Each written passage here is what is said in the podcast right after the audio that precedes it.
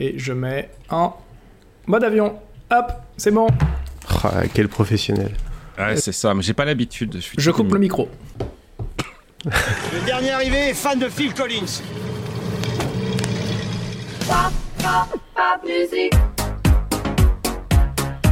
Il y a des gens qui n'ont pas réussi parce qu'ils ne sont pas aware.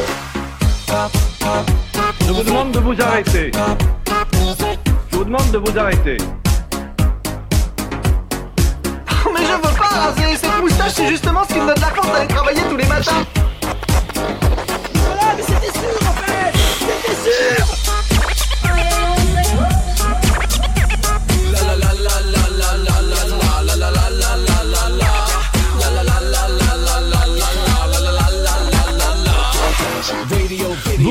bonsoir, bienvenue dans le premier Random Pop Le premier spin-off du Random Culture Club.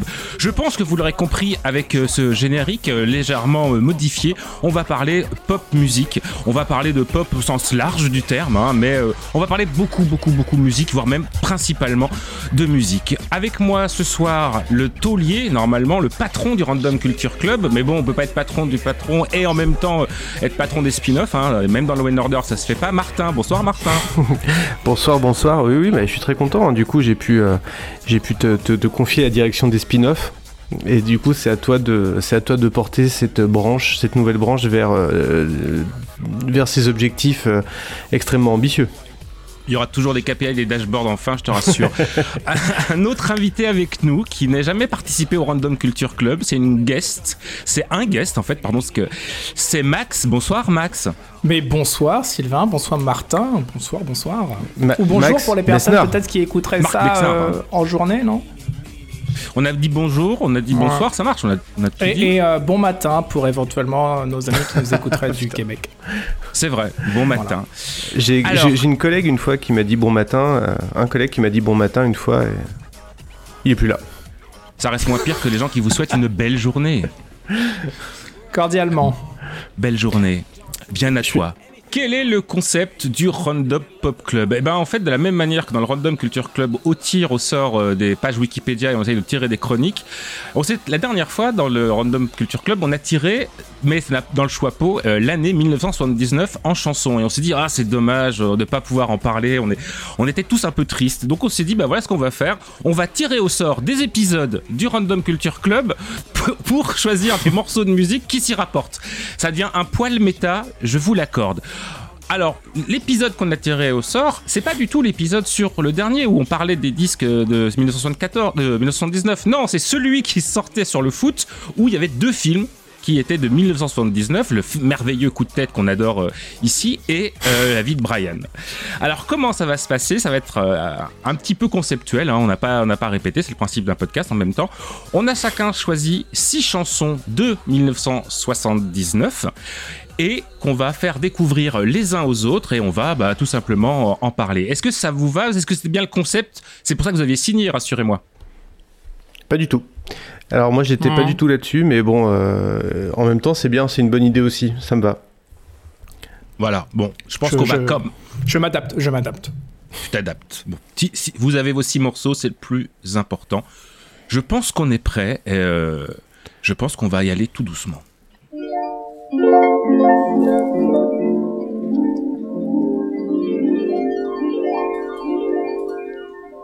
Chers petits amis, voici un disque 33 tours longue durée tiré d'un film de Walt Disney. Je vais vous lire l'histoire de l'île au trésor que vous pourrez suivre avec moi dans votre livre. Vous saurez que le moment est venu de tourner la page lorsque vous entendrez Et maintenant, commençons.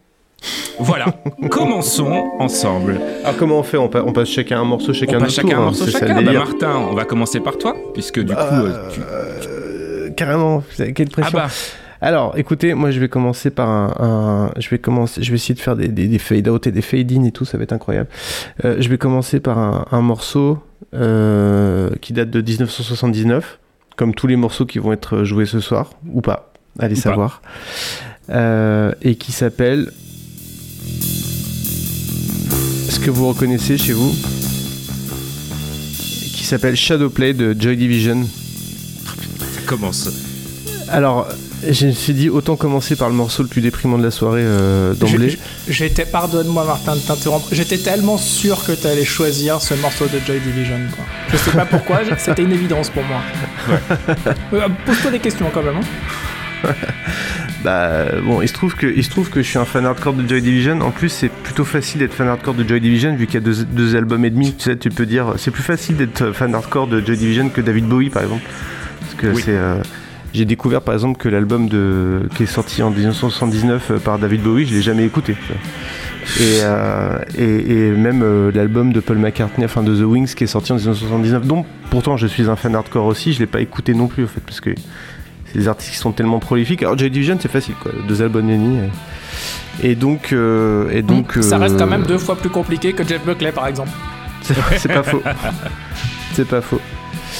Et, euh, et voilà, et en fait, euh, Joy Division, bon, je sais pas, je vais pas raconter la vie love de Joy Division, c'est juste que c'est. euh, je sais pas si c'est le groupe qui a inventé la Cold Wave ou, ou- ou qui a inventé le, le post-punk, je sais pas, je sais pas comment il faut dire, mais de toute façon, moi, c'est juste un, un groupe et un son qui est hyper important pour moi. Et, et si vous connaissez, ben, c'est bien. Si vous connaissez, vous découvrez pas. Si vous connaissez pas, vraiment, si vous n'avez pas peur d'écouter un son un petit peu, un petit peu caverneux euh, et, et froid, mais qui va vraiment euh, droit au but, euh, écoutez Joy Division, quoi. Voilà, c'est tout. Je pourrais parler de deux heures de Joy Division, mais je vais pas le faire parce qu'on a plein de morceaux à écouter. Est-ce que tu, tu connais la version de The Killers de ce morceau? Tu veux dire euh, cette, euh, cette version-là C'est celle-là. C'est celle qui a été utilisée dans la pub avec euh, la pub pour le parfum avec Jude Law Alors je ne savais pas, moi je la connaissais surtout parce qu'elle a été dans le film Control en 2007, hein, c'est tout. Ah, t'es dans Control Oui, elle vient de là en fait. C'était moyen Control, hein. J'ai pas trouvé ça ouf, mais bon. J'avais oublié qu'elle était dans Control. Donc Control, le biopic de, de Joy Division par euh, Anton De Corbin. Yann Curtin, Yann Curtin. Et euh, hein En fait, ce qu'il faut comprendre, c'est que le Control, ça a été fait par le, La veuve enfin, ouais, par la veuve. Donc forcément, ça raconte euh, l'histoire Mm. via le, le, le prisme de la veuve. Quoi. Donc, Et sinon, j'ai une... bien cette version. Vous savez, euh, vous savez que The Killers, c'est des fans de, de New Order et, que, et Joy Division, et que dans je sais plus quel clip, ils ont. Je me sais plus. Non, c'est quoi l'embrouille? C'est The Killers, ça vient d'un ça vient d'un d'un nom clip fictif. de New Order. d'un clip Voilà. de New Order, voilà, c'est tout. Allez, à vous maintenant. Max? À moi, pardon. Vas-y, vas-y, pardon, excuse-moi, j'étais en train de finir ma chips. Je sais que c'est totalement irrespectueux Mais- mais de silencieusement, parler ça, c'est dans un micro en mangeant, et surtout en mangeant des chips. C'est-à-dire que je serais en train de manger, euh, je sais pas moi, euh, un yop ou un truc comme ça, euh, pas de problème. Mais, quel euh, il y a- moins de mastication, quoi, tu vois, dans un yop. Dans Mais les bon. spin-offs, on a le droit de manger des chips.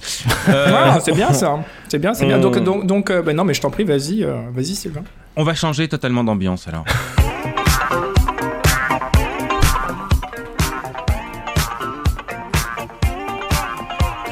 Est-ce que. Ah, bah oui, c'est. euh, Bah oui, c'était sûr. c'est euh, l'Italo Disco, ça. Ah bah c'est mieux que le disco. C'est qui Ça met un déjà? petit peu de temps à démarrer.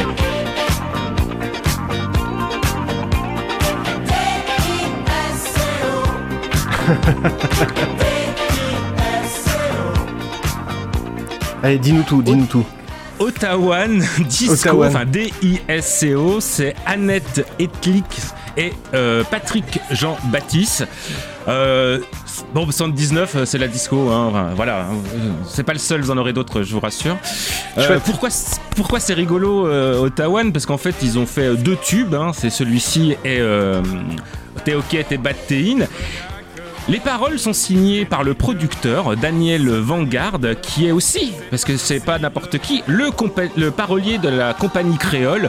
Le douanier Rousseau, c'est lui. Le bal masqué, c'est lui. La machine à danser, c'est lui. C'est bon pour le moral, c'est lui. Ça fait rire les oiseaux, c'est lui. Et il est aussi euh, papa d'un jeune euh, enfant qui s'appelle Thomas Galanter, qui, euh, à ses moments perdus, fait un petit groupe qui s'appelle Daft Punk. Faisait, parce que ça n'a pas marché, faisait, ils ont arrêté. Ça n'a pas- très bien marché.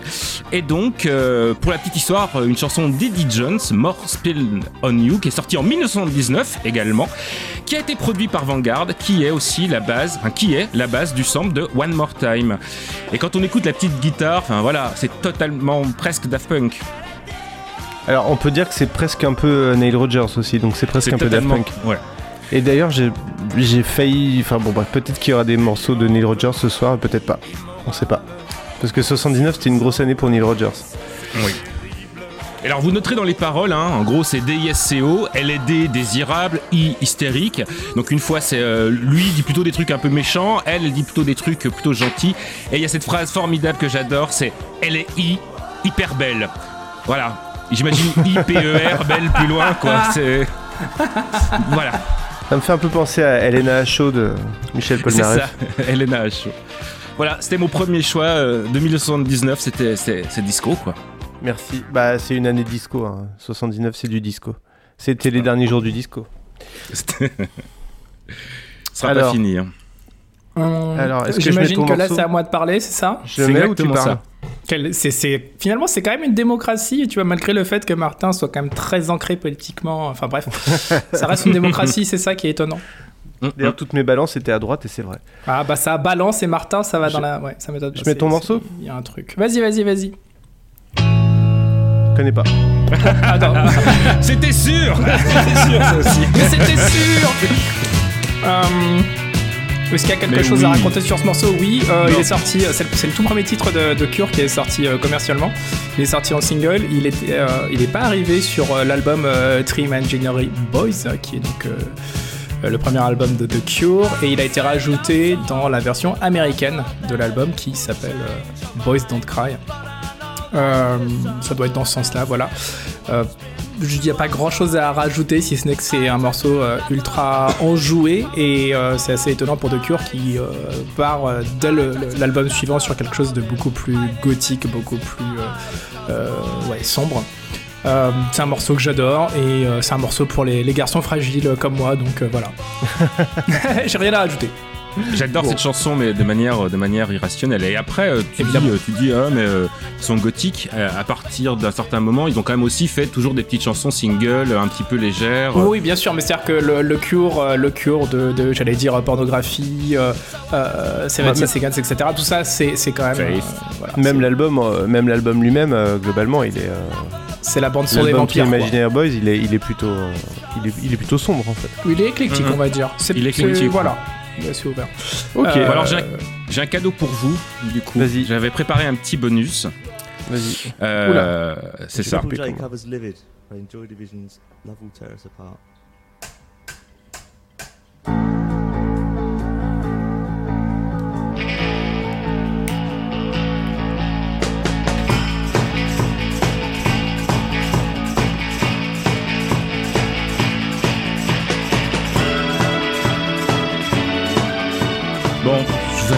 De vous demander ce que c'est. Maintenant, reste à trouver qui chante.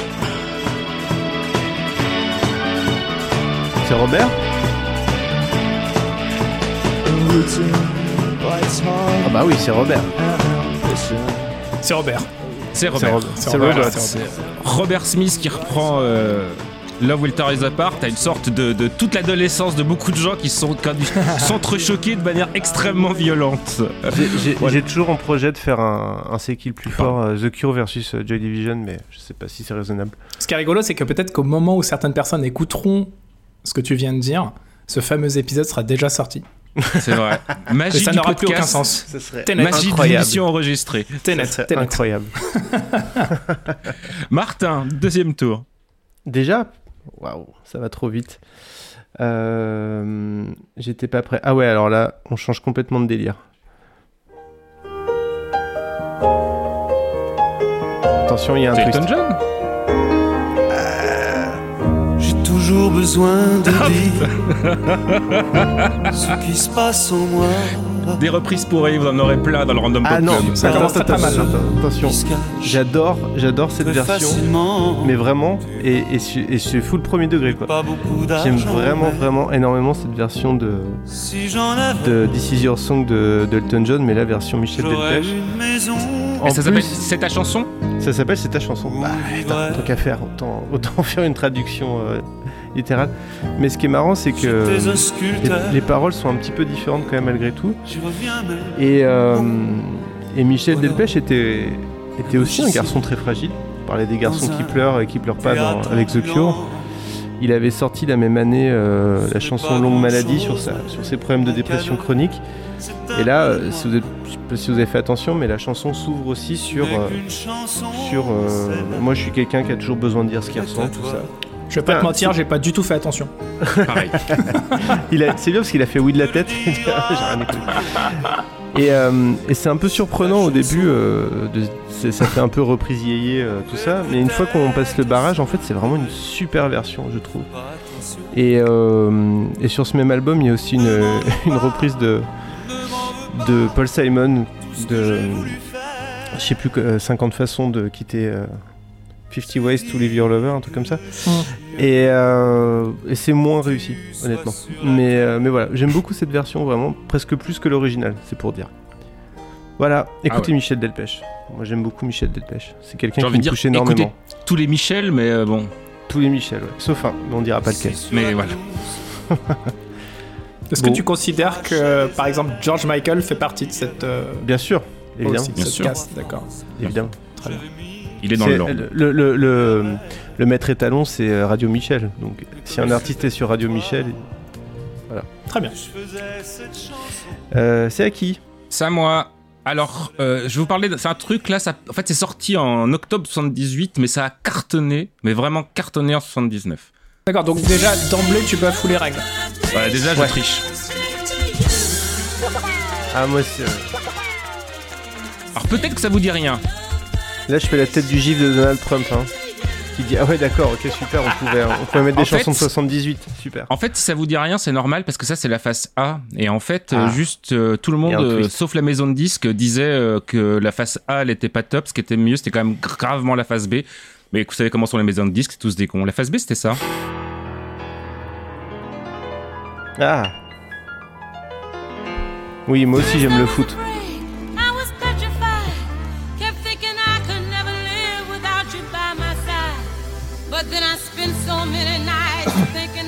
Vous avez le droit de danser chez vous.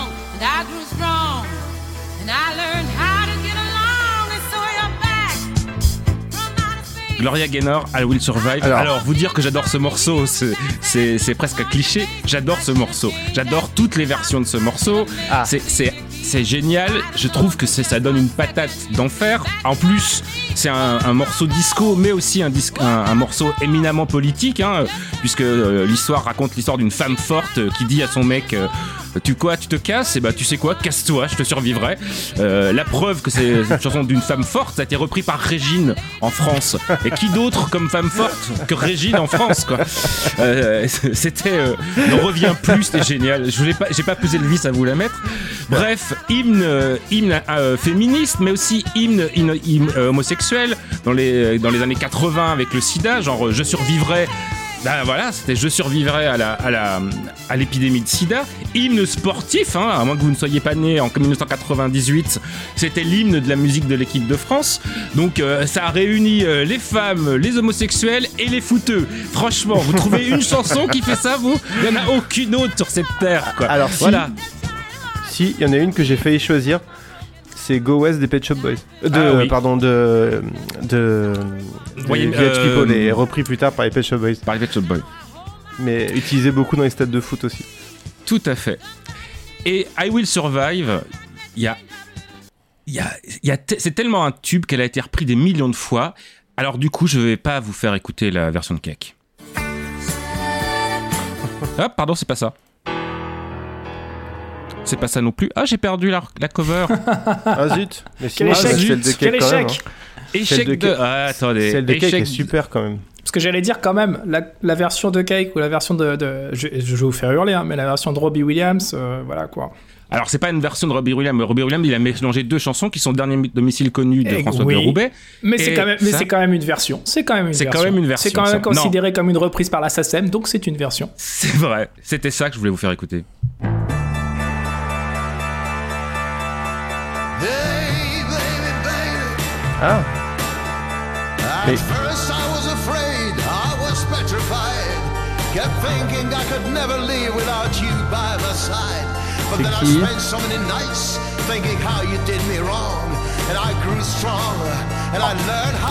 Along. And so you Martin, tu, tu as deviné ou pas?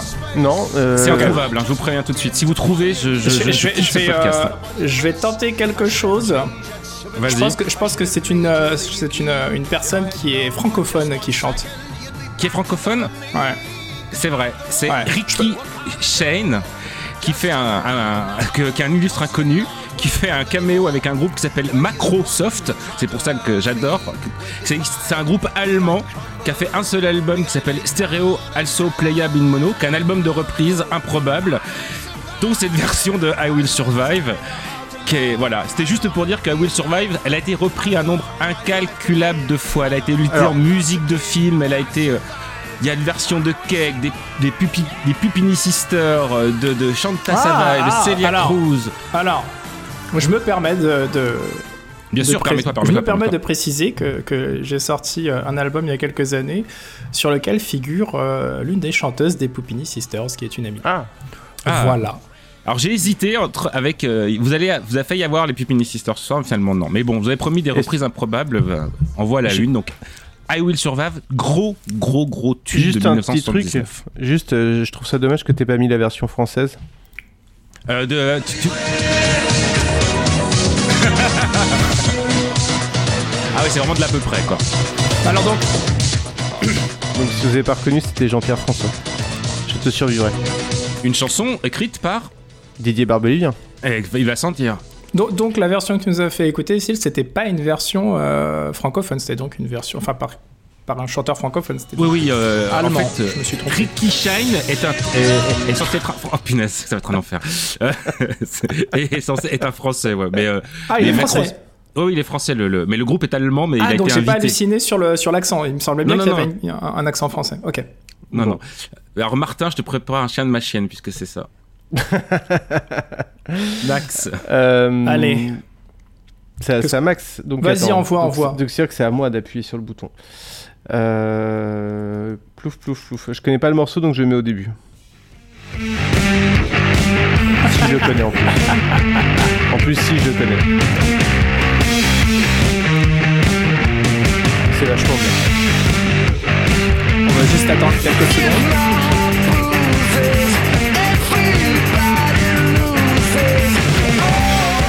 Max a triché. Alors non, pas du tout. Je, je, je reprends vos paroles euh, des chansons euh, de, de, De 79. de 79. Et donc ce groupe qui s'appelle Death From Above 1979. Euh, Death From Above 1979, voilà. Ça Euh, marche, du coup. Alors pourquoi 1979 Initialement le groupe s'appelait Death From Above, mais ils ont eu, euh, ils ont eu un petit procès avec, euh, comment il s'appelle, James Murphy euh, du, du label euh, Death From Above. Euh, et donc ils ont convenu qu'ils allaient rajouter euh, quelque chose sur le nom de leur groupe. Donc c'est un duo batteur euh, qui chante et bassiste. Il n'y a absolument pas de guitare dans, ce groupe-là. C'est un groupe vraiment complètement fou que j'adore. Ils ont rajouté 1979 parce que c'est la date de naissance du batteur en question. Ce morceau, c'est, je crois que c'est l'un des premiers singles de leur second album. Et j'ai beaucoup entendu parler euh, à travers, euh, que ce soit, ce soit pour mon podcast euh, Rocktogone ou, ou même autour de moi, j'ai beaucoup entendu parler ces dernières années du duo Royal Blood, qui est donc un duo bassiste qui chante et batteur. Donc c'est l'inverse de Death From Above. Et Death From Above faisait déjà ce genre de musique bien dix ans avant Royal Blood.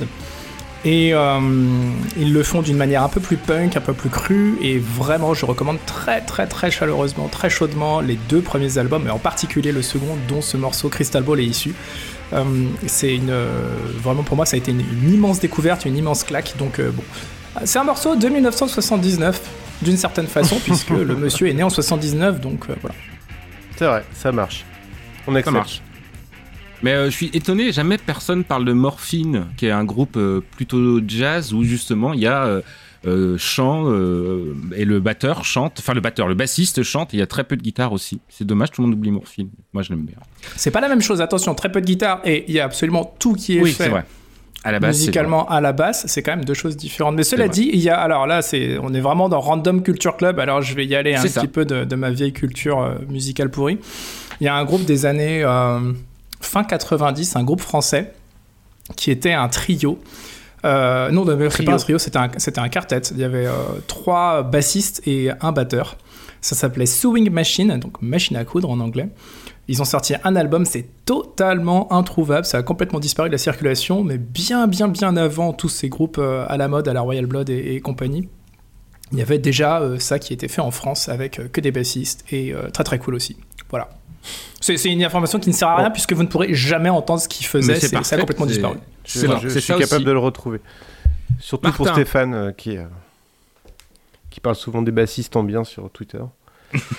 Je ne sais pas qui Euh, c'est. Stéphane Boulet, ouais, connais pas. À moi. Vous savez pourquoi Oula.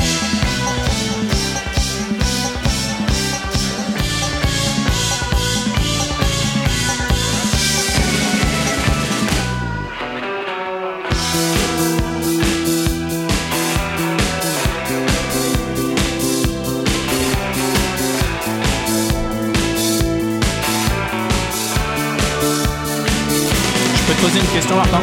Oui. Quel âge j'ai? Tu écoutes vraiment ça chez toi? Bah, évidemment. Ok. Il y a des Qui n'aime- guitares western, c'est sûr qu'il écoute. Qui n'aime pas Blondie? Il y a des gens qui n'aiment pas Blondie? Donc c'était euh, c'était euh, c'est euh, Atomic par euh, Blondie. Je trouve que c'est un, un des morceaux euh, les plus efficaces du groupe que de ce groupe que j'aime beaucoup, même si je suis pas je suis pas un grand spécialiste, mais euh, il y a d'autres morceaux très efficaces. Euh, a- je pense qu'il n'y a pas grand chose à raconter sur ce morceau, si ce n'est que euh, il faut l'écouter très très fort et avec beaucoup d'intensité. Que c'est une, des a- meilleures une des meilleures chanteuses euh, de, euh, du rock, Je de la pop rock de l'histoire. Ouais, et, Pareil. et justement, c'est ce que j'allais dire. Je trouve qu'il y a peu de, peu de chanteuses qui arrivent à incarner un truc aussi, euh, aussi puissant et même euh, viscéral dans, le, dans, dans ce qu'elle apporte, dans comment elle incarne tout ça. En plus, c'est une, chanson qui, euh, qui parle un peu de désir euh, féminin. C'est pas tous les jours qu'on a ça euh, dans le rock et dans la musique pop de manière générale. Et elle le fait avec, quelque chose de vraiment, prenant. Et puis il y a ce rythme de basse et tout à fond. Le riff de guitare a été pompé sur Girl You'll Be a Woman Soon, faut le savoir. Euh, et voilà, c'est tout. Et puis j'aime beaucoup ce morceau aussi parce que je l'avais découvert à la base dans, dans Trainspotting Mm. Et que ça avait marqué mon adolescence. Après, alors j'avoue, j'adore euh, j'adore certains morceaux de Blondie, mais j'ai beaucoup de mal avec, euh, avec la disco en général. C'est vraiment un truc qui me tape très très vite sur le système. Donc euh, c'est pour ça que, ouais, j'avoue, 79, c'est pas forcément hyper évident en ce qui me concerne parce qu'on est déjà, euh, on est à la fin de la disco, c'est pas vraiment encore les débuts euh, de la Cold Wave, c'est les tout, tout débuts et, et- et du punk et euh, de toute cette mouvance un peu rock alternatif qui va commencer à émerger dans les années 80. Et, et, euh, ouais, j'avoue que la fin des années 70, c'est pas forcément ce que Ah, je préfère euh, dans la musique. C'est une période un peu, un peu bizarre, ouais, je suis d'accord. Ouais. Mais je trouve ce, ce morceau, moi j'entends plus du rock que du disco pour le coup, au contraire de, de Heart of Glass. Mais après, C'est- vraiment hein. produit, euh, c'est vraiment produit comme de, comme de la, Ouais, la- je- la je- musique. J'en conviens, mais c'est surtout la guitare moi qui- que j'entends et la batterie.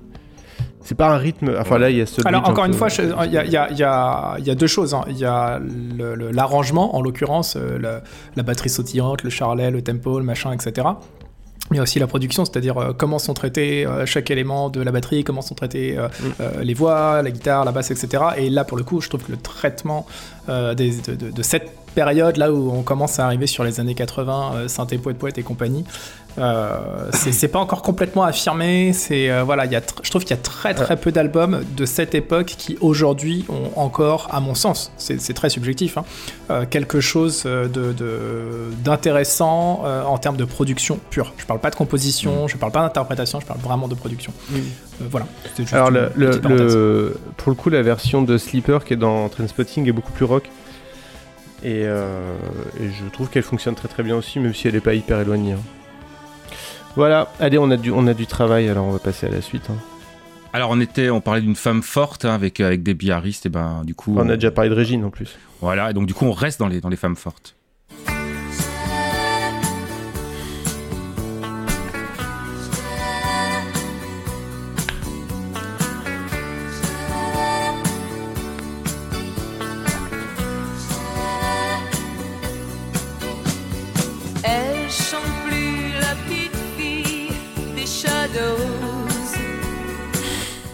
Michel Thor, Disco Motion. C'est vraiment Radio Pourquoi Michel ce soir. hein. Pourquoi pas Écrit par euh, C. Jérôme, Didier Ah oui, Barbelivien. Ça n'a aucun sens cette chanson. Ça raconte. euh, ce- c'est. Voilà. Avec de la guitare justement aux Shadows. Avec un refrain qui parle de Johnny et Sylvie. Je vais écouter le refrain, c'est merveilleux. Alors c'est pas maintenant. Et c'est une tradition très française de, de, de faire des chansons où on va citer d'autres chanteurs. Mais genre comme ça, Johnny et Sylvie, je pense qu'il y a un milliard de chansons. Quand j'étais chanteur euh, de, de, Michel Delpech, euh, il en parle. Donc c'est vraiment un truc très français. On adore Johnny, on adore... euh, c'est formidable. Et ça n'a aucun intérêt. Surtout, je n'ai pas compris pourquoi Disco Motion. Écoutez le refrain, c'est merveilleux.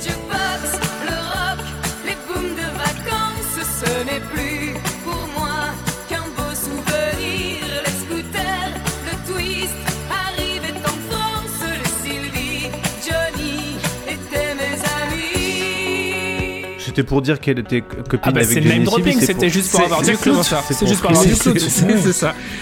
Et en plus, la chanson est très drôle, puisqu'en en gros, ça raconte l'histoire d'une vieille adolescente qui dit Oh là là, ma vie est derrière moi, maintenant je, pff, je fais plus rien, mes copains ils sont partis, etc. En gros, c'est une chanson de has-been déjà, quoi. C'est- super mieux triste. avant et on peut plus rien ça. dire. Et, un peu, euh, Et- et préfigurait j'adore- euh, l'avenir. J'adore le côté, mais pourquoi Disco Motion? Parce que le disco était à la mode, il y avait eu de locomotion, on va faire un truc. Voilà, ça n'a aucun sens. Mais les années- la fin des années 70, c'était aussi ça. C'est la, la- la toute fin, fin, fin, fin, fin des yéyés, des, des gens qui avaient euh, cartonné dans les années 60 et dans les, au début des années 70. Et euh, puisque Emmène-moi danser ce soir, c'était 78, hein, on a, on a l'impression que c'était... Non, non, euh, en même temps que Joy Division sortait, il y avait Emmène-moi danser ce soir, quoi. Donc voilà, c'était aussi pour vous remettre un petit peu les pieds sur terre. hein. On va pas en faire des heures sur Michel Thor. Il y a, il y a une, euh, petite euh, parenthèse, c'est marrant quand même comme euh, les Shadows, c'est un groupe qui a vendu vraiment des millions et des millions et des millions d'albums et que tout le monde a complètement oublié quoi. C'est clair. Mais bon, faut dire, c'est comme c'était un groupe qui faisait beaucoup de reprises et tout, c'est un peu compliqué. De... Bah, c'est surtout aussi que, que- que- comment c'est qu'en fait la seule chose qui reste des Shadows finalement c'est leur son de guitare en fait. Mm, oui. Mais le reste on a voilà et le, le- la ch- chanson un peu connue c'est quoi? C'est Apache? Tang, tang, tang, c'est ça Oui, oui, je Ouais, crois. Qui a été repris un milliard de fois après quoi. Donc euh, non non ça n'a pas grand intérêt enfin euh, Mais, mais, mais ce qu'on oublie, c'est que c'était des vendeurs, des énormes vendeurs. Quoi. Vraiment, vraiment beaucoup. Quoi. Bref. C'est à Max, non C'est ça? C'est à Max. Allez, je mets le début ou je mets milieu? Vas-y, vas-y, mets le début.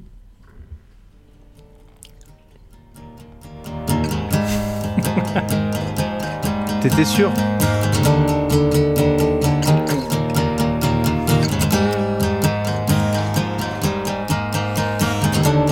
Juste pour le plaisir d'entendre sa petite voix de canard, on va laisser quelques. Bah oui. Hop, il a dit 1979, ça compte. Mais tu réalises. Totem. Totem. Quel escroc mais J'ai quel j'ai escroc. failli la mettre, je voulais la mettre.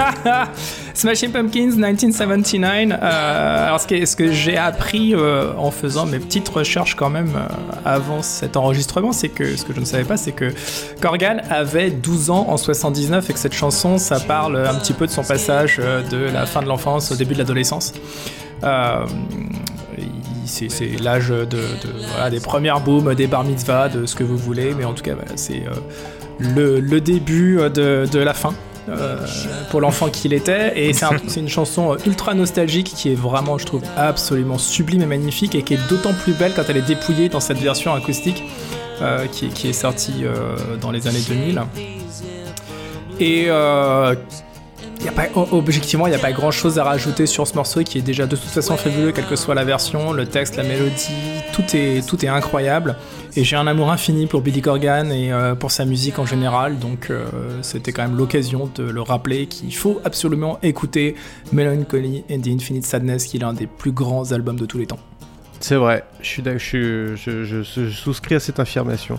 Merci. Et, et sachez-le, le dernier album des- Smashing Pumpkins, même si c'est pas aussi bien, c'est quand même pas trop mal. Alors l'avant-dernier est mieux, mais c'est- une parenthèse, mais je l'écoute beaucoup beaucoup en ce moment d'ailleurs. Mais en fait, L'avant-dernier est vraiment chouette. c'est- très correct, euh, les dernières sorties. En fait, Mais. Billy, Billy Corgan a beaucoup de talent, de toute façon. Ouais, Donc, ouais. euh, C'est-à-dire que son, son médiocre, ça reste quand même du très bon pour euh, la plupart des, Mm. des standards. Donc, non, non, c'est. Je pense qu'on on peut difficilement se tromper en écoutant euh, la musique euh, de ce monsieur. Je suis assez d'accord. On, est, on est tous d'accord. Bah voilà. Euh, Next. On enchaîne. Bah, c'est à toi, Martin. C'est à moi? J'ai décidé de bouleverser mon programme parce que je trouvais qu'il y avait peut-être un peu C'était sûr qu'il allait bouleverser un truc. C'était avait- sûr à chaque fois. Du coup, il va se planter dans le son. Ça va pas partir. Ça va faire un blanc. On va être obligé de couper au montage. Sauf qu'entre temps, il va pas le couper au montage. Je meuble pour qu'il trouve son morceau pour être sûr. Non, c'est pour ça. Tu l'as? Ah, je suis oui, trop je gentil avec mais toi. Non, mais j'ai une belle playlist Spotify avec genre 30 morceaux que j'avais failli. Ouais, que je voulais mettre.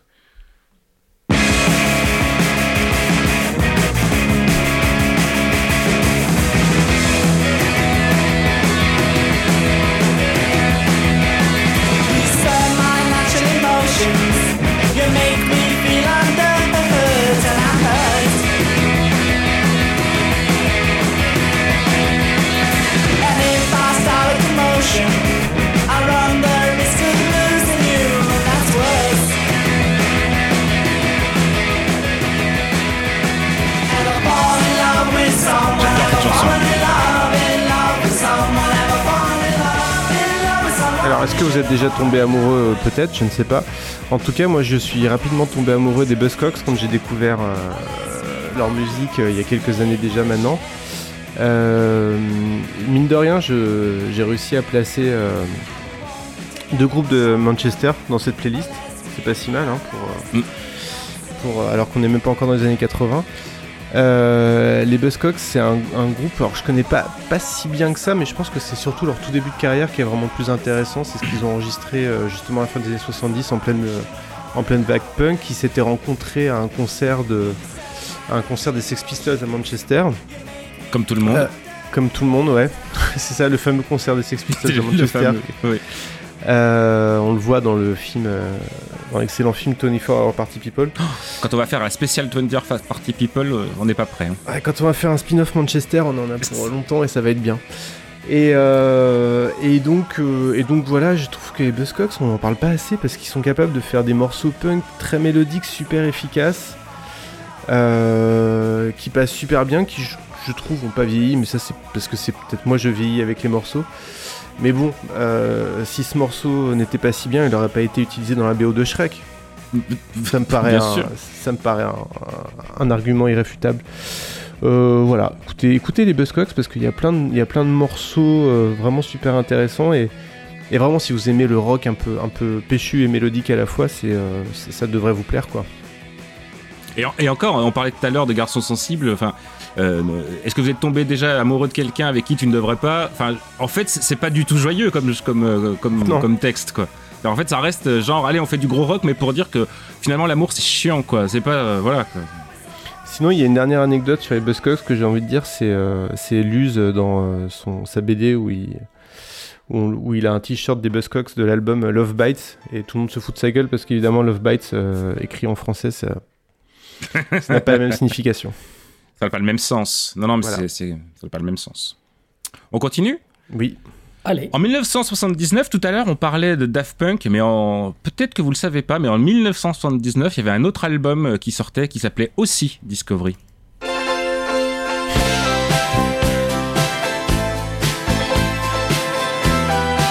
C'est Daniel Balavoine. C'est ça. Et ça, c'est très Discovery de, de Daft Punk aussi. Hein. C'est Space. Non. Ah Vous l'avez pas? Euh, Non? Bah, Attendez, sur le même album, parce que j'en avais deux sur cet album, sur, ce le même album, il y avait ça aussi. Oui, ça n'a rien à voir. Mais ça date pas de 79 ça Pardon, c'est un peu fort.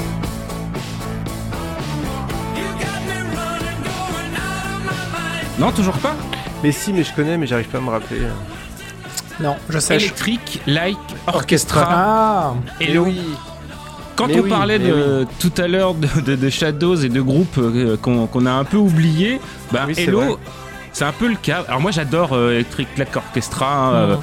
On l'a utilisé, ça a été utilisé un milliard de fois dans les chansons euh, Mr Brightside, tout ça. Enfin, vous, connaissez forcément des chansons de Mhm. Hello sans même connaître de chansons euh, de Hello. Il y a même un épisode où euh, il y a dans Doctor Who qui est, qui est quasiment euh, dédié à Electric Light Orchestra puisqu'il y a un, un groupe de, de, de, de gens qui, qui font des reprises d'Electric Light Orchestra.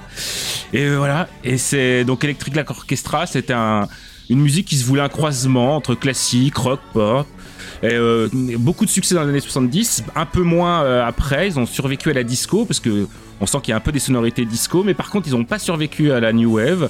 Et euh, voilà, et ça reste, enfin voilà, moi j'aime bien, c'est très, très sautilleux, très sautillant.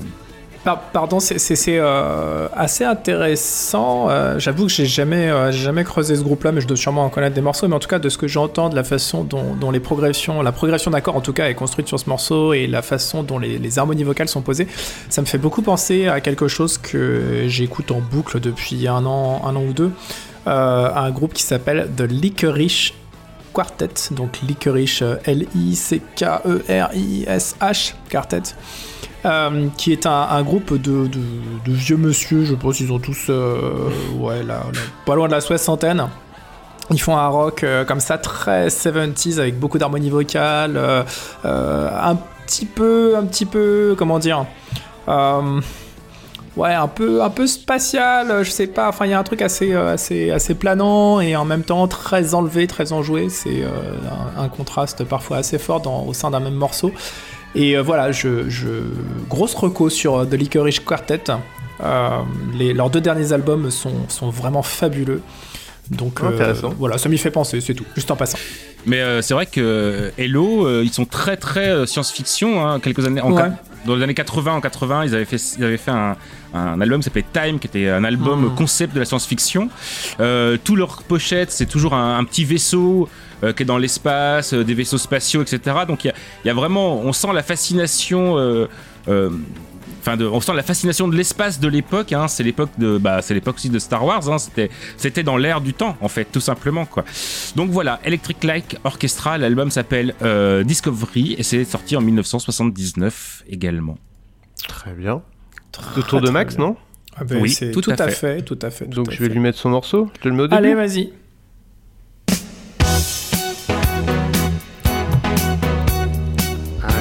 Content qu'on parle de ça. Attends, spoilé en plus. Je suis content que tu en parles. Sylvain, t'as la rêve Non, j'ai pas la ref. Je connais, mais non, je l'ai pas. C'est vrai? L'une des plus grandes, de- euh, l'une des plus grandes pop stars, rockstar, stars euh, de l'histoire de l'humanité. Alors C'est plus le roi grande, de la pop. plus grande, non. L'une des plus grandes pop stars de l'histoire de l'humanité. Non. C'est une des plus petites grandes pop stars. euh. Ah, c'est très, très très mal ce que tu fais. C'est pas mal. Non, non, c'est I Wanna Be Your Lover de Prince, qui est sur le deuxième album de Prince, qui s'appelle Prince d'ailleurs. Euh, encore euh, un, un de ces albums euh, où Prince faisait absolument tout, ou quasiment tout lui-même à ses tout débuts. Et voilà, c'est un morceau que. que pff, alors, je- je- dire que c'est un morceau que j'aime beaucoup, euh, est-ce que ça a encore du sens euh, quand je considère que Prince est. euh, est l'un des plus grands génies de, de, de, de l'histoire de l'humanité, tout art confondu.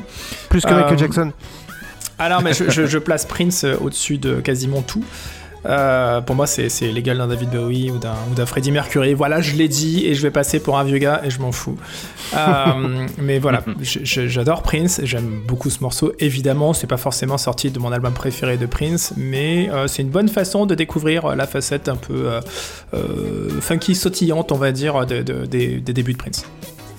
Moi, j'avoue que je suis passé tellement à côté de Prince, donc je, C'est vrai je dis rien. Ouais, mince. je- je- ça m'a, j'ai jamais euh, trop, rent- je suis jamais trop rentré dedans, je sais pas pourquoi. Mais euh, peut-être que j'écouterai cet album effectivement pour. euh, Alors, c'est pas forcément l'album que, que je conseille pour découvrir Prince.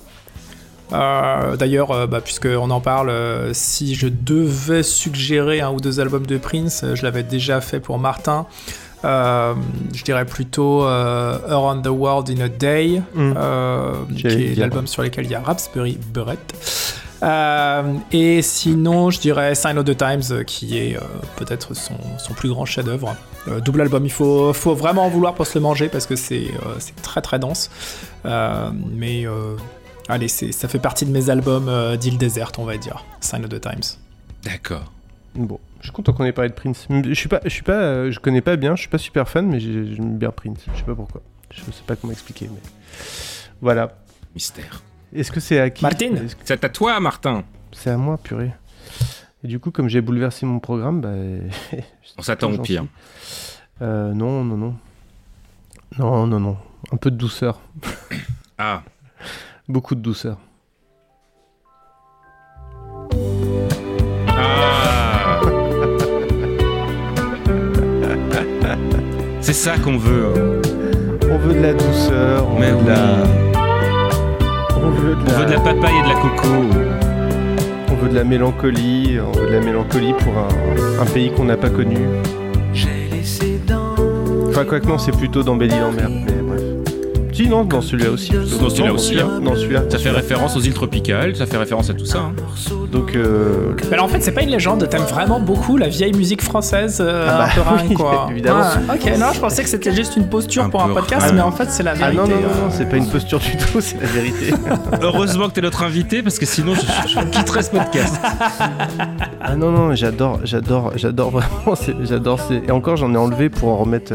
Genre, au dernier moment, j'en ai enlevé une autre pour mettre les Buzzcocks à la pour faire, euh, pour faire Tug. Pour quoi. faire genre. En vrai, j'adore. euh, c'est tout ce que j'adore, quoi. Non, j'adore Laurent Voulzy, en fait, vraiment. Parce que, bon, Moi aussi. comme j'adore la, la musique pop et, et, et la, et, la, et un peu une certaine, un certain type de chanson française, Alors- vu qu'il a réussi la, la synthèse entre les deux, forcément, j'adore Laurent Voulzy, quoi. C'est c'est le moment de citer, euh, de citer le duo de comiques. Et là, vous me voyez pas parce que c'est un podcast, mais j'ai fait comme ça des guillemets avec Il a mes fait les doigts. oreilles un de lapin. Voilà. Euh, Eric et Quentin. Qui, euh, qui euh, sont notamment connus pour euh, leur euh, film Bad Buzz. Le film culte. Film culte. Film culte. Je fais partie des rares personnes qui étaient dans la, la projection presse de ce film. On était neuf dans la salle avec mon ami Daniel Andreev. Et donc c'était un, un- un grand moment partagé avec Daniel. Et pourquoi je parle d'Eric et Quentin? Puisque Eric et Quentin, à leur tout début, avaient une pastille euh, sur, euh, sur euh, Canal+. Euh, je crois que c'était, euh, je sais plus comment ça s'appelait le truc, mais c'était genre ils faisaient les stagiaires euh, de, de l'émission. Ouais. Ils avaient notamment un sketch qui parodiait euh, euh, Laurent Voulzy et Souchon, et donc c'était euh, Souchon et euh, Sushi et Voulzon. C'est pas le Palmacho qui avait fait ça plutôt? C'est- Ben, je crois que c'est Eric et Quentin. Hein. Non, c'est le Palmacho. où il Arrête, fait- en train de détruire Quand- complètement un... Et puis, il- en fait, c'est on, pas le chante- on, on comprend absolument rien ce qu'il chante et qui fait On ne t'entend pas. C'est pas- ça, non? Ce dont tu fais Euh, référence Où ils font tout le temps, tout le temps la même vanne qui tourne en boucle. Alors dans mon esprit, c'était Eric et Quentin, mais peut-être que peut-être, j'ai mais un... parce que le Palmacho a fait aussi une parodie de, de Ah, Souchon ça, et Woolsey. ça serait drôle. Et où la, la, drôle. la- la vanne, c'est que on comprend pas du tout ce que chante euh, Woolsey parce qu'il ch- il, il chante comme ça. Et du coup, Ah non, non, non, Ah, je, je, je, je- je- maintiens, ça doit, ça doit bien être Eric et Quentin, puisque leur, leur délire, en fait, c'est euh, les deux gars qui sont en train de, de composer un album ensemble, et à chaque fois qu'ils commencent euh, à écrire une chanson, ils utilisent tout le temps les mêmes paroles, et t'as une phrase qui tourne en boucle sur chaque chanson, et ils sont tout le, tout le temps là à se dire... Ok, ah, donc oui, c'est pas, c'est pas le Palmacho. donc, euh, voilà, Sou- euh, Sushi et Voulzon, et c'est bien Eric et Quentin. On, on vérifiera, on, fera du fact-checking, mais, ce mais sera voilà. vérifié. On va dire, C'est c'est comme à la télé, euh, je parle plus fort que vous, donc j'ai forcément raison. et, euh, voilà. On fera Et le pas fact-checking après. On l'a pas dit, mais euh, le cœur Oui. grenadine, effectivement, écrit par, euh, par Alain Souchon. Oui. Euh, pour, parler, pour en parler très très vite, euh, avec beaucoup de passion, euh, c'est le premier album de Laurent Voulzy. Euh, une chanson qui évoque euh, les origines lointaines de Laurent Voulzy, euh, les origines tropicales lointaines de Laurent Voulzy pour un pays qu'il connaît pas. Parce qu'il est né, je crois qu'il a grandi à Champigny, pas loin d'ici, pas loin de moi. Qui est dans le Val-de-Marne, et Max aussi. Euh, on, on balance. Euh, C'est pas bien ce que tu fais. C'est pas bien ce que tu fais. et, et, et voilà, c'est une espèce de mélancolie douce que je trouve, que je trouve hyper touchante et qui me plaît beaucoup. Je, sais pas pourquoi j'adore Laurent Voulzy, je sais pas si c'est ce côté, ses petites mélodies, si c'est son côté un peu, toujours un peu mélancolique, ses références aux Beatles, je ne sais pas, mais j'adore Laurent Voulzy. Voilà, c'est tout. Je te rassure, on en reparlera dans le. Parce que j'adore aussi Woolsey, j'adore Souchon. euh, c'est sûr qu'on en Et- reparlera sur un thème. On, va bien, on parlera de Véronique Jeannot, on Ah, parlera d'avion. Mais oui, on- Et j'en de- profite, euh, j'en profite pour arrêter tout de suite les détracteurs, détractrices. Oula, c'est difficile à prononcer. Euh, C'était bien Eric et Quentin. J'ai fait mon propre, mon propre fact-checking à l'instant. pardon. Donc, voilà. Ouais, pardon. Tu- tu te les Mais rajoutes. le sketch a disparu d'internet, cela dit. Donc, euh, Comme dommage. toute la carrière d'Eric et Quentin. Euh, on continue. On continue avec un truc qui n'a absolument rien à voir, mais on reste en France et c'était aussi ça 1979.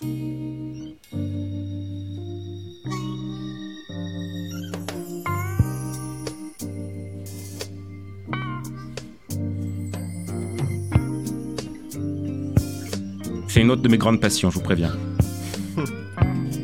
C'est Jean-Louis Murat. Ah, euh, la deuxième grande passion. Je l'ai croisé Ah, mais oui, mais alors. près du marché. Tu sais quoi, j'y ai pas pensé. euh, Je me suis, j'ai pas pensé à aller voir euh, ce que Jodassin avait sorti en 79. Alors, le marché aux puces, l'histoire d'un du- d'un mec qui euh, qui rencontre une fille, euh, ils se plaisent, euh, il s'offre un apéro et l'apéro va durer toute la vie et à la fin de la chanson, en fait, il s'emmerde et que le meilleur moment de la journée, c'est quand même quand il sort euh, au travail le soir, enfin quand il rentre, enfin quand il va au travail le matin parce que comme ça, il voit pas sa tête. Euh, cette chanson, elle est un peu rigolote parce qu'en fait, elle vient d'un album de Jodassin qui est son dernier album euh, de son vivant.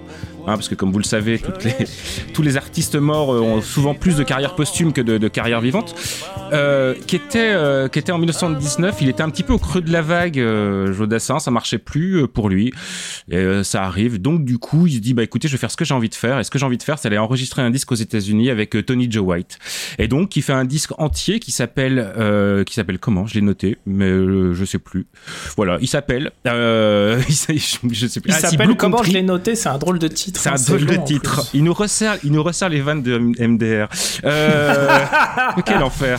Euh, oh la vache, spécialiste. Pardon.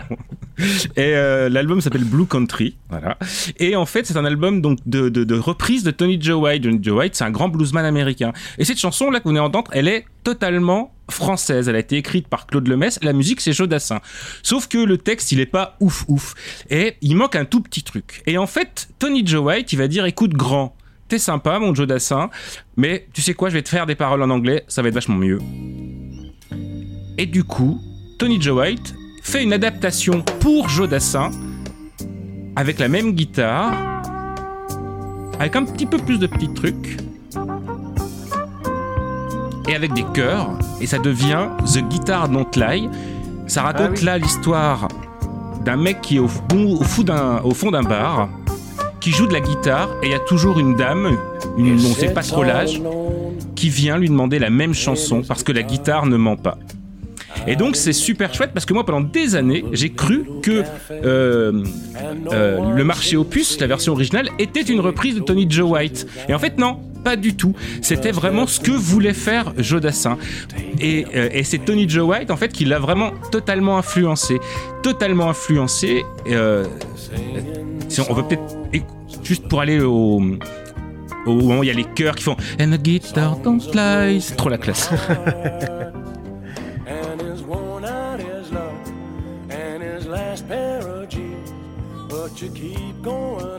C'est quand même une autre gueule en français que près du marché enfin qu'en français euh, au marché opus quoi. Oh, tu sais.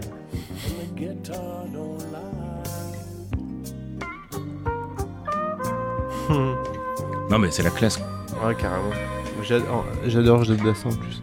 Et pour la petite histoire, finalement, Tony Joe White a quelques années plus tard enregistré sa propre version de La guitare ne ment pas, de Guitar Don't Lie. Mais le sur, euh, synthétiseur, lui, il ment. Oui, le synthétiseur ment, mais c'était une autre époque. hein. Je crois que c'était en 90 euh, par là, je crois. 95, pardon. Et si on va aller au bout du bout de l'histoire rigolote de cette chanson, c'est que Johnny Hallyday, mais je suis gentil, je vais vous en dispenser, l'a reprise en 1991 avec un texte d'Étienne Rodagil qui fait, comment dire, est-ce que vous connaissez le principe du service minimum? c'est quoi le Oui. principe du service minimum quand on fait une chanson? Bah en fait on adapte une chanson, bah du coup on traduit dans Google Trad et on note et on rend ça un petit peu juste, voilà. Donc c'est littéralement le texte de Tony Joe White, mais via Google Trad et c'est juste signé Étienne Rodagil. Ça fait toujours des droits. À l'époque, façon, Google Drag ça n'existait pas. Donc voilà, l'histoire un peu amusante d'une chanson qui sonne totalement américaine, mais faite par un Français qui était très américain et qui est retourné en Amérique. Et, euh, et j'adore cette chanson et j'adore tout Joe Dassin. Donc, mais on en reparlera plein de fois, je pense, parce que je, je suis intarissable sur Joe Dassin. Voilà, et c'est son dernier 45 tours, euh, juste avant qu'il décède en 1979. Euh, C'était donc euh, euh, le marché opus ou The Guitar Don't Light, en- qui est sorti en 1980 mais l'en- l'enregistrement date de 79. Et j'ai j'ai une petite question là parce que je vois le temps qui, qui, qui court et on peut pas se permettre de, de, de dépasser le temps. Euh, mais euh, Jodassin, il est mort d'une crise cardiaque en jouant au tennis, non? Non, ça c'est Michel Berger. Michel c'est un Berger, autre Michel, ça. Il est, il est, il est mort euh, d'une crise cardiaque aussi, par contre. Il est mort d'une crise cardiaque, euh, je crois, dans, dans- à Tahiti ou je ne sais plus où, dans une île euh, comme ça. Ouais. Et euh, voilà, il avait eu plusieurs attaques. Après, bon, on va pas se mentir, c'est les années 70, il y avait un peu de drogue, un peu d'alcool, un peu de, de vie Non. un peu délurée, un peu de dépression, un peu de tout ça. Pajot. Non, pas Et, Jo. euh, Diffamation, diffamation. Pajot. C'est marqué sur la page Wikipédia, je parie. Donc, euh, m'obligez prenait pas à voir. drogue. Non, non. Non, non, mais voilà. Mais c'est génial, Jodassin. C'est génial. Ouais, et, vraiment, euh, ouais. En fait, il y, a- il y a plein de chansons euh, super rigolotes euh, dont, dont- et, et plein de chansons comme ça. Et en fait, cet album euh, euh, Blue Country, en fait, c'est l'album qu'il voulait faire depuis toujours. En fait, c'est-à-dire, euh, c'est la musique qu'il aimait, la musique américaine, le blues. Et comme euh, comme là, il était au creux, enfin ouais, un peu au creux de la vague. Du coup, il s'est dit bon, foutu pour foutu, de toute façon. euh, voilà. Bon. C'est à qui? C'est à Max? C'est Max. C'est à moi, c'est à moi. C'est à toi. Alors. Allez, fais-moi rêver. Allez, bah, c'est toi qui vas nous faire rêver. Ben, J'espère. Ouf.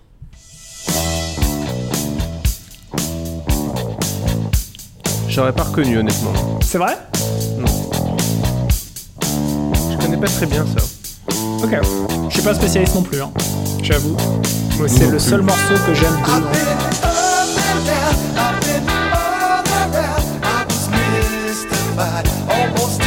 Sylvain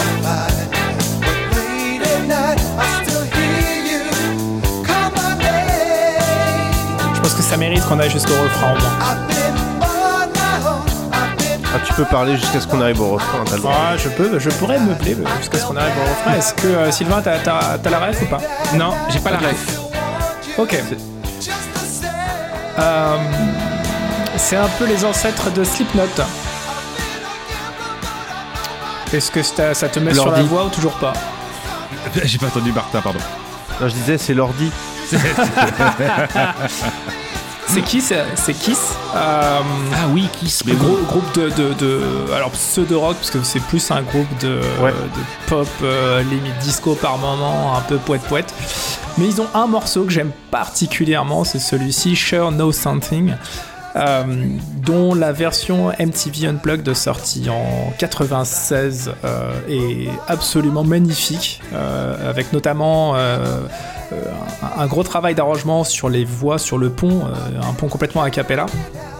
Et pour la petite histoire, il, y, a, eu des, comment dire, une sorte de making of de ce MTV Unplugged et, euh, ils s'y sont repris à 40 000 fois pour réussir à le placer euh, le morceau parce que voilà, c'est pas non plus des musiciens extraordinaires qui euh, ils font le boulot, mais voilà, là c'est quand même un morceau assez particulier dans leur euh, dans leur discographie. avec tous ces arrangements de, de- de voix très 70s pour le coup, hein, les, les empilements de pistes de voix. Et c'est un morceau bien ringard comme on les aime, qui, qui parle de, du chanteur qui était euh, tout émoustillé à 17 ans euh, par l'un de ses premiers amours qui lui a brisé le cœur. Et euh, il y a notamment. C'est- non, mais c'est du- c'est d'une ringardise absolue. Hein. Kiss, de toute façon, c'est quand même le, le- le panthéon euh, euh, du kitsch. Et pas forcément toujours dans le bon sens du terme. Mais Avec cette leur phrase que look, je- je me serais pas douté. Euh, non, mais complètement. Oui, mais c'est- cette grande tradition des, euh, des chevelus métalleux qui font des chansons d'amour, quoi. Exactement, non mais c'est vraiment c'est du, du lover fragile et il y a cette, cette phrase dans le refrain moi, qui me fait mourir de rire à chaque fois que qui est You showed me things they never told me at school. Euh, et, et- et voilà, je, je, je vais pas la traduire, je pense que tout le monde aura compris, mais voilà, c'est, je trouve que c'est d'une, ouais, d'une niaiserie totale, mais le morceau fonctionne bien, il est groovy, il est cool et les arrangements de voix sont monstrueux. Voilà. Non, c'est vrai qu'il est cool, hein, mais je, euh, je le connaissais pas, mais j'aime bien. Mais écoute, c'est, la, c'est la- un peu la, la règle euh, Coldplay ou U2, en fait, c'est ces groupes qui ont fait un morceau bien. Ok. Ça, c'est dit. Martin, on t'écoute Allez, je je n'appelle pas de réponse. Martin. Putain, c'est à moi. Je suis très embêté parce que comme j'ai bouleversé mon programme, je dois choisir pour le dernier. Et, Attention, hein. euh, Ouais, la pression est immense. j'hésite. Donc en fait, c'est un podcast qui dure à peu près une heure, mais il y a une demi-heure de vide pendant lesquelles Martin ne parle pas. C'est ça. C'est toujours Martin, t'as vu C'est jamais Bon. nous. Nous, on sait exactement ce qu'on dit, ce qu'on fait. Ce Tout est sera- préparé en amont. Ce sera français et clivant, mais qu'est-ce que ce sera Aïe, aïe, aïe. ça t'empire. Mais oui C'est ça qu'on veut Ils ont le pétrole, mais ils n'ont que Mais ça. oui Au secours. On a le bon vin, Ah, alors a que le bon pain, etc. Max vient de vomir dans sa bouche les quatre chips qu'il a mangé juste avant. Alors, bon, l'enfer. si, si, si vous suivez ma carrière, ce que je ce que je comprends pas d'ailleurs personnellement, mais bon, bref, ça, ça vous regarde. Si vous savez, si vous avez euh, suivi ce que j'ai fait par le passé, vous savez peut-être que j'ai fait un podcast où on a analysé l'intégralité de la, la discographie de Michel Sardou, qui s'appelait Stockholm Sardou. Et euh, et souvent, euh, souvent, on passait notre temps à dire non, mais vous savez, le, les chansons de Michel Sardou sont pas si problématiques. En fait, c'est un malentendu. Non. Vous avez- Ouais, comprenez c'est pas, c'est c'est un personnage, c'est un c'est rôle, un personnage, etc. voilà. Ouais, ouais, on, on le connaît ton discours là-dessus, Mais- hein, on le connaît. Mais il y en a une que. Celle-là, elle est très problématique. C'est ça, Ah, parce qu'en France, juste pour dire quand même, mais si en France il y en a un qui a dédiabolisé Michel Sardou, c'est bien toi, quoi. C'est c'est clair. Il y en a une qui est vraiment difficile à défendre, c'est vraiment celle-là. Autant, autant le, le temps des colonies, c'est un malentendu. Autant Oui, les villes de solitude, c'est un malentendu. Pareil, c'est un, c'est un personnage, mais celle-là, c'est pas un personnage. Celle-là, c'est compliqué, quoi. Oh, c'est chaud, j'ai l'impression d'être, tu sais, le, le, le cum à qui on a dit vas-y, euh, viens participer à notre petite réunion, on va rigoler, puis il s'aperçoit petit à petit qu'en fait euh, c'est que des fachos autour de lui. Non, non. non, non, parce qu'on dit quand même que c'est problématique. Mais c'est Voilà, c'est ça va, très problématique. Si vous le dites, ça va, ça va, ça Ce va. qui, ce qui est drôle, c'est que donc la chanson s'appelle Ils ont le pétrole, mais ils n'ont que ça. je pense que. Non, mais c'est tout. pas- Mais c'est tout. Mais c'est tout. Mais je pense que j'ai pas besoin de vous expliquer la ref. Et c'est vraiment la chanson. Oui, bon, écoutez, nous, on n'a pas de pétrole, mais euh, on a du bon pinard et tout ça. Et puis mon ami Lémire, il va venir un jour chez moi. Il boira Et du puis, vin, je lui il boira du pré- C'est- limite. Enfin, franchement, je vais être vulgaire, je suis désolé. C'est oh, de toute façon, Lémir va venir chez moi, je vais lui faire boire du vin, il baisera ma soeur et ça ira très bien. C'est clairement ça. Quoi. Ou je baiserai sa sœur d'ailleurs. Ou, ou Et- je sais plus qui baisse qui, mais euh, ça finit comme ça. hein. Bon, c'était une autre époque. C'était une autre époque. Autre temps, autre mœurs. Alors juste une anecdote rigolote, c'est que il y avait une version euh, Gilbert et Marité Carpentier avec euh, avec euh, des costumes et tout. Oh, et il y avait et il y avait Gainsbourg qui était sur scène à faire le couillon euh, avec un, un kéfier, il me semble, euh, euh, sur cette chanson. Voilà. Je pouvais pas, je pouvais Non, pas ne pas pouvais parler pas. de Michel Tu, tu veux dire, tu veux dire que. Gainsbourg avait un, pro- un- un comportement problématique, c'est ça que t'es en train de dire Oui, mais de droite. Ça, serait, ce serait étonnant. Oh Les gens seraient, on serait surpris. hein. Bon, Euh, sach- et ça vient de Verdun, où il y a Je suis pas mort, je dors, et Oui. euh, l'Anatole que j'aime beaucoup aussi. Sachez que pour euh, pour mettre Buzzcocks, du coup, j'ai éliminé euh, Manureva. Ah merde Et, euh, et pour mettre Manu, pour mettre ça, j'ai éliminé Manureva pour mettre Ils ont le pétrole. mais que ça. Mais non, mais non. Mais en même temps, tout le monde connaît Manureva, tout le monde adore Oui. Manureva, ça servait à rien. Mais, mais sur, sur l'album euh, sur l'album Verdun, il y a la main aux fesses aussi qui raconte l'histoire d'un mec qui se fait prendre une main aux fesses par, un, par une fille et que du coup C'est une chanson féministe. C'est une chanson totalement féministe et progressiste. Donc euh, franchement, ça Mais fait vrai, un partout balle au centre quoi. Mais non, mais euh, me lancez pas là-dessus, vous savez que on Voilà. va en parler longtemps.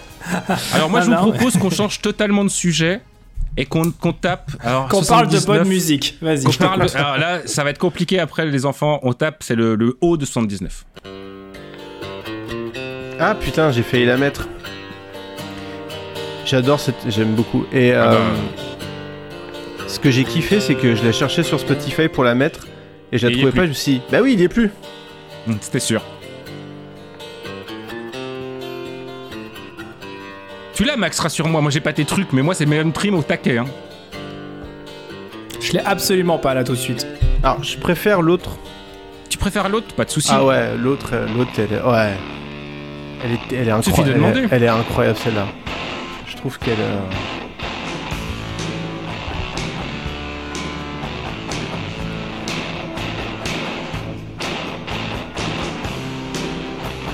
On va le Me laisser dites pas, me même. pas, me dites pas, me dites pas. Non, à la voix tu l'auras.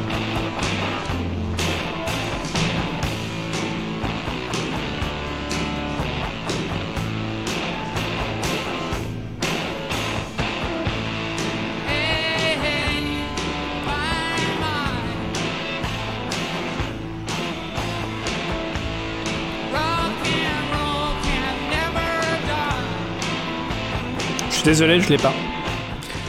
Nelly Young, extrait de Rust Never Oh la Sleep. vache J'ai pas Album rock du tout, du tout reconnu le, le timbre. de, de, de Neil Young et du Crazy Horse, avec euh, justement euh, ce- cet hymne en fait. Parce que je pense que c'est vraiment devenu un hymne qui est la version en double version, euh, AA My, enfin euh, My My AA Out of the Blues qu'on a entendu en, en début, la version acoustique et la version euh, rock saturée qui est AA My Mind Into the Black. Euh, Évidemment, cette chanson est restée à la postérité. Pas seulement parce que c'est Neil Young, mais elle est aussi restée à postérité à cause d'un vers qui est, célèbre, qui s'appelle It's Better to Run Out of to Fade Out, to Fade Away, pardon, qu'on pourrait traduire rapidement en euh, il faut mieux, euh, faut mieux, faut mieux se brûler que de s'éteindre à petit feu, euh, qui est associé évidemment à la mort de Kurt Cobain, puisque c'est ce qu'il a, c'est ce que Kurt Cobain avait écrit dans sa lettre de, de suicide. Et c'est ce, disque-là qui a, servi de, de retremplin, non pas en 1979 de, de Neil Young, hein, parce qu'en 1979, euh, Neil Young il était au taquet, mais plutôt dans les années 90-2000, euh, c'est-à-dire au retour du grunge, c'est cet album-là qui a été remis un petit peu en avant par euh, justement par, les fans de, Nirvana, par, la scène rock des années 90, et où justement euh, Neil Young euh, a repris une, une deuxième jeunesse dans les années 90 euh, grâce à, grâce à ce- cette chanson qui est devenue un hymne, qui a été reprise plein de fois, que ce soit par Oasis, par le Dave Matthew Band, enfin. c'est- vraiment un classico de, de, de, de Neil Young. Il l'a Alors. fait à tous ses concerts. Euh, oui, pardon, Max. Non, non, j'allais dire, ouais, c'est. c'est- Alors, déjà, Neil Young, je connais surtout, surtout les débuts. Et puis, pour ça que j'avais absolument pas la référence. Puis, alors, en plus, si tu commences à citer euh, euh, Oasis ou les trucs comme ça, c'est sûr que ça va complètement me perdre, quoi. Donc. euh, Mais elle est, elle est- cette chanson est une référence pour, pour, pour beaucoup, beaucoup, beaucoup de gens. hein. Enfin, c'est c'est pas que, que, que pour les, les, les popeux, enfin, pour les, les Ah, rockeux aussi. hein. J'aime particulièrement Neil Young, euh, vraiment à ses débuts, les, les Crosby, Stills, Nash Young, euh, de- les premiers albums, etc. Ça, ça me parle vraiment à mort, quoi. Euh, là, pour le coup, c'est pas, j'ai- j'ai jamais creusé trop la carrière de Neil Young en dehors de ça. Donc, En fait, euh, non. il, a, il a une carrière. euh, Neil Young, ce qui est marrant, c'est que. Enfin, moi, je suis, je, je suis pas un exégète de Neil Young, mais y a-t-il des exégètes de Neil Young pour un Non. mec qui a sorti 50 albums c'est un peu J'en connais un. J'en connais un.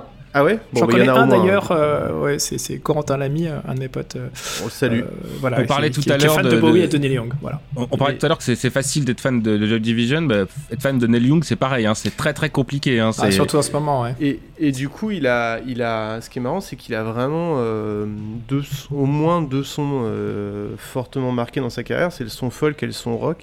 Et sur le, le versant rock, il y a des trucs vraiment cool euh, Hmm. qu'il a refait. Et il me semble qu'il a fait un album avec Pearl Jam dans les années 90, non? Oui. Mhm. Qui a été, Qui- euh, qui- mais ils sont qui est pas crédités en tant que Pearl Jam parce qu'ils n'avaient pas, ils avaient pas le droit.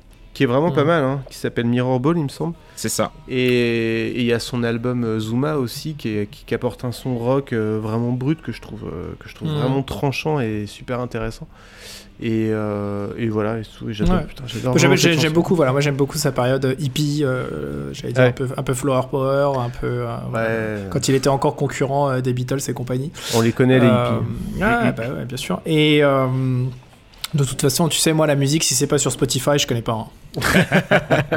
Oui, parce qu'il a demandé à ne plus être sur Spotify. Ouais, nous aussi d'ailleurs, hein, euh, soit dit en passant, on, on a demandé, Ah bon on a dit c'est ou nous ou le podcast de comment il s'appelle déjà, je sais plus. Et bon, Ah, je bah, sais plus. bon. Donc là, on, on est toujours en train de faire pression. On attend, on attend de voir ce que ça donne. On attend, on attend qu'il qu'il voit notre, notre mail, mais avec notre chance, il est passé dans les spams, je pense. Probablement. Est-ce qu'on est au dernier morceau et est-ce que ça sera à moi de parler? Yes, c'est le dernier morceau, c'est toi qui conclus l'émission. Ah bah Alors c'est non, parfait. C'est Florence qui conclura Ah l'émission. oui, pardon, c'est oui, c'est Florence. Ah, Euh, ah oui, qui a envoyé un par- morceau. C'est Par contumace. C'est vrai, c'est vrai. Euh, donc vas-y. Eh bah écoute, euh, tu balances Je tiens à dire que t'as triché, hein, mais bon. Alors non, Mais euh, j'ai- alors non. Ah bah, c'est vraiment pas le genre de la maison, franchement. C'est- alors non, les smashing non. pumping, euh, non, non, non, C'est- vraiment de la mauvaise foi là. Mais c'est pour la bonne cause. Alors déjà, c'est quand même le son Oui, bon, ça c'est. de 79, excuse-moi. Oui, mais sorti en, en 1980. Sorti en 1980, mais, mais. Pourquoi est-ce que j'ai choisi ce il y a morceau? un mais. il y a un mais, il y a plusieurs mais.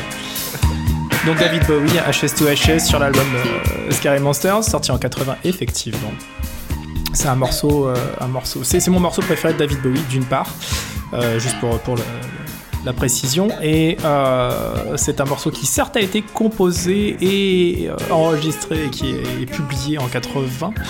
euh, mais dans lequel Bowie a une approche un petit peu particulière pour l'écriture des paroles et des mélodies. Il s'est un petit peu, comment dire, inspiré des, des comptines euh, qui, qui, qui fait étant gosse.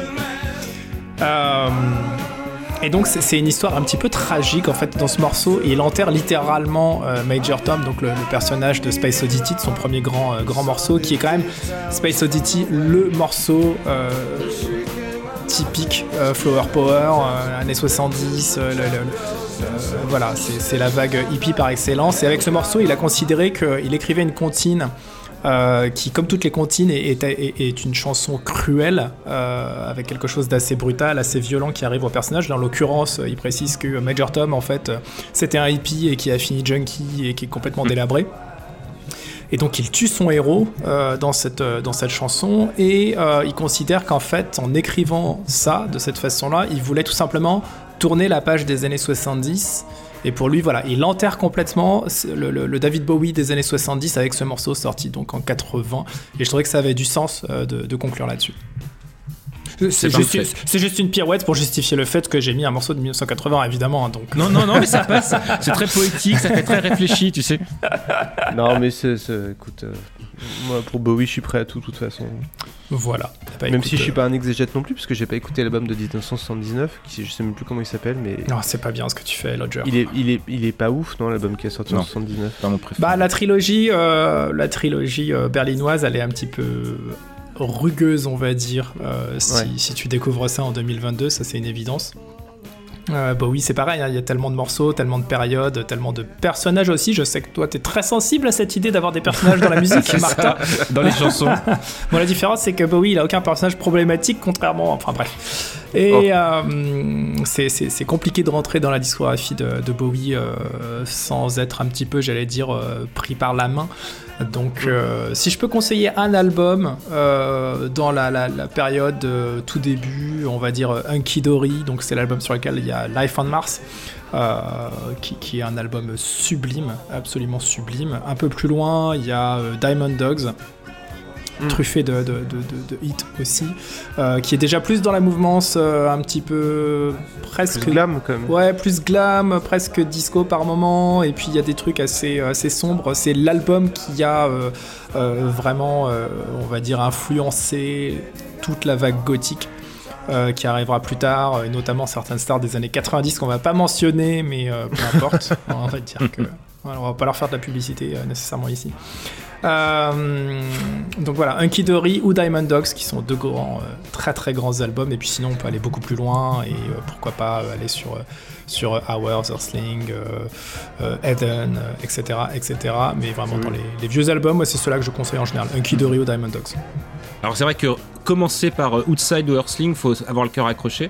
Ah oui, Euh, mais c'est moi- c'est une façon aussi euh, particulière de découvrir Bowie, mais c'est de se rappeler aussi que le gars est un avant-gardiste et quand ce truc sort, euh, on est quand même euh, euh, dans les débuts euh, de, de Nine Inch Nails, etc. Qui, Tout à fait. euh, voilà.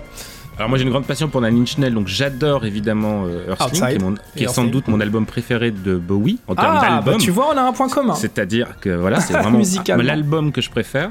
Et euh, par contre, la chanson de Bowie que je préfère, puisque du coup on, on a Mhm. le droit, c'est euh, The Man Who Sold the World, qui, euh, qui, qui, pour moi est Alors. indépassable. Tu vois, je, je, je cite HS to HS puisque voilà, y a, cette chanson a beaucoup de sens pour moi, mais euh, sur Earthling, euh, il y a peut-être, allez, on va dire que c'est mon deuxième morceau préféré de Bowie qui est Seven Years in Tibet. Ouais. Voilà. J'adore Earthling. Je, je- savez quoi, Oui, on, pareil. On, on devrait faire un spin-off sur David Bowie. hein. on va faire tellement de spin-off qu'en fait on va faire un enregistrement par soir, tu sais. Alors écoute, j'ai déjà fait un spin-off, euh, un spin-off, non, c'est pas un spin-off, je me permettrai pas de dire ça, mais j'ai déjà fait un podcast sur David Bowie qui s'appelle Un podcast sur David Bowie. Euh, il y a deux épisodes, il y a un podcast sur euh, donc Bowie et un podcast sur Iggy Pop. Je l'ai fait notamment avec Corentin Lamy dont je parlais tout à l'heure. Et euh, si je dis pas de bêtises, l'épisode sur Bowie dure 4 heures. C'est absolument, c'est absolument imbouffable. On est un milliard mais- d'invités autour de la table et euh, voilà. c'est pas possible de traiter Bowie en. en- en- Non, c'est trop compliqué. quoi. Mais on avait chacun coup, pris, tu vois, chacun chacun pris un, un angle différent pour aborder Bowie. On était six intervenants, si je dis pas de bêtises. Chacun a pris, euh, voilà. euh, moi, j'avais choisi euh, le- le- de, de traiter ça sous le prisme de ses musiciens et de ses guitaristes en particulier. Il y, a- il y a tellement de choses à dire sur Bowie que, que ouais, ouais, c'est pareil, je suis Oui. intarissable sur, sur sa musique. Mais sinon, t'avais fait un podcast aussi qui s'appelle C'est qui le plus fort? On- Et où David Bowie s'était affronté avec. Euh, avec Bowie Freddie contre Mercury, mais oui. euh, Et David Bowie ouais. avait gagné, bien sûr. Euh, non, mais c'est- alors, alors pour le coup, je suis désolé, ça fait, ça fait très moi jeu moi jeu depuis tout à l'heure, mais c'est vrai que j'ai trois euh, idoles absolues en termes de musique. Euh, c'est euh, c'est Bowie et Prince et donc euh, je disais tout à l'heure euh, alors Michel Queen, ou Mercury peu importe c'est- ça Euh, et, et j'ai j'ai jamais été capable de départager ces trois là c'est c'est vraiment les trois artistes dont j'ai je pense le plus creusé les discographies respectives euh, mais euh, je suis content de pouvoir placer ce soir un, un morceau de Bowie. Donc euh, merci beaucoup pour l'invitation. Bah, avec plaisir. On Et- va et terminer avec. Pardon, vas-y, euh, Oui, Marc. et non, juste un dernier truc avant de passer le morceau de Florence. Non, t'avais un truc, euh, Sylvain Non, non, c'était le morceau de Florence. Euh, c'est que on a parlé des Diamond Dogs et du coup de Diamond Dogs, du coup, ça fait un, un lien avec euh, Ted Lasso. Yeah. Ceux qui ont la ref ont la ref. C'est vrai. Euh, allez, on va passer le morceau que Florence nous a demandé de passer Allez, pour c'est elle. parti. Mais du coup, j'aurais du mal à en parler. Ah, tu l'as du coup Bien sûr. On est une émission professionnelle.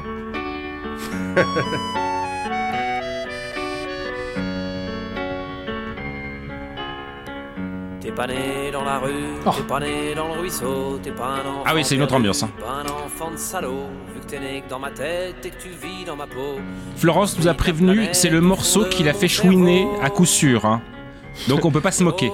Du coup, Florence est en train de pleurer là, on nous écoute. Il y a de grandes chances. Si elle nous écoute, on, on sait pas. Si Florence nous écoute, n'hésite pas euh, à nous le dire sur les réseaux sociaux.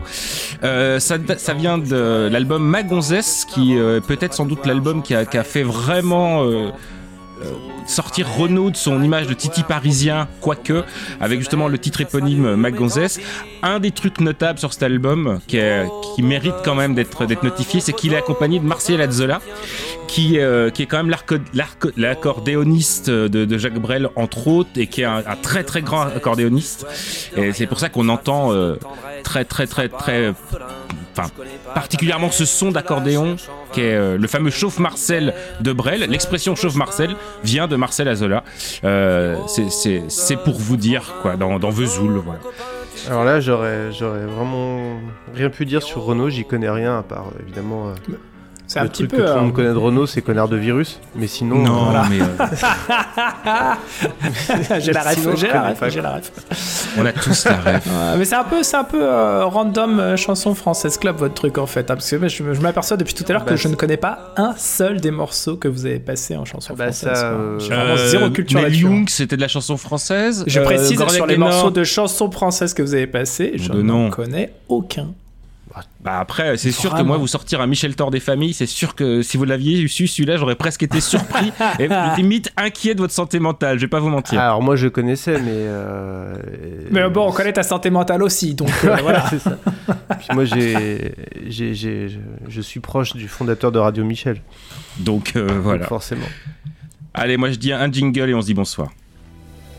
Intelligent Ah oui, très au-dessus de la moyenne. Répugnant Oui. On n'a jamais vu plus répugnant. Émouvant Très émouvant. Sinistre Oui. Drôle Oui. Vous allez voir. Très drôle. Alors fascinant Certes. Alors il est exceptionnel Oui. C'est un monstre. Un vrai, si j'ose dire. Comme il n'en existe plus. Mais c'est aussi le fruit monstrueux, vénéneux, mais inévitable d'une époque. Quel bon résumé de notre émission. Merci Martin, merci Max. Martin, on te retrouve où? Bah, dans le Random Culture Club. Dans le Random Culture Club, prochain épisode sur la corruption politique. Ça va être fascinant. Et regardez, Max- j'ai un t-shirt Iggy Pop. C'est vrai. Max, merci beaucoup, beaucoup d'avoir euh, joué le jeu, d'avoir euh, accepté l'invitation. Merci un pour, plaisir. euh, pour tes choix, tes découvertes. Où est-ce qu'on te retrouve?